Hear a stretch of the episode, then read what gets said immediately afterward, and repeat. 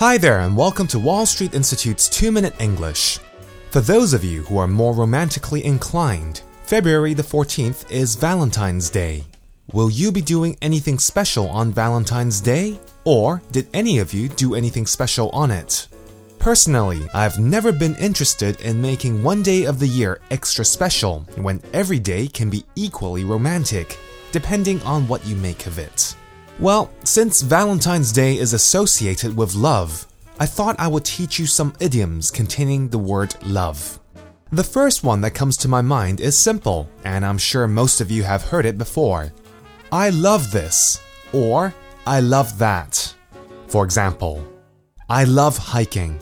I really love music. I love food more than anything else in the world, etc. To love something is to express that you really like something. McDonald's has a famous slogan that says, I'm loving it. Some people also say, love it, to express that they really like something or a certain situation.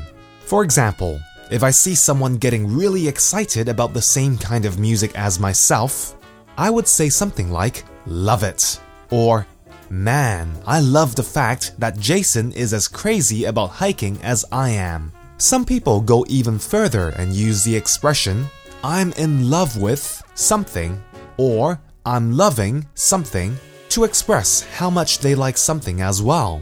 For example, if there was a singer I really like, I could say, I'm in love with Michael Jackson. He's amazing. Or, I'm loving what I hear. This album is amazing. One more expression to describe how much you like something is to say, That's the love of my life, or That's my love. For example, milk chocolate cookies are the love of my life. Well, that's all for this week's 2 Minute English. Bye bye.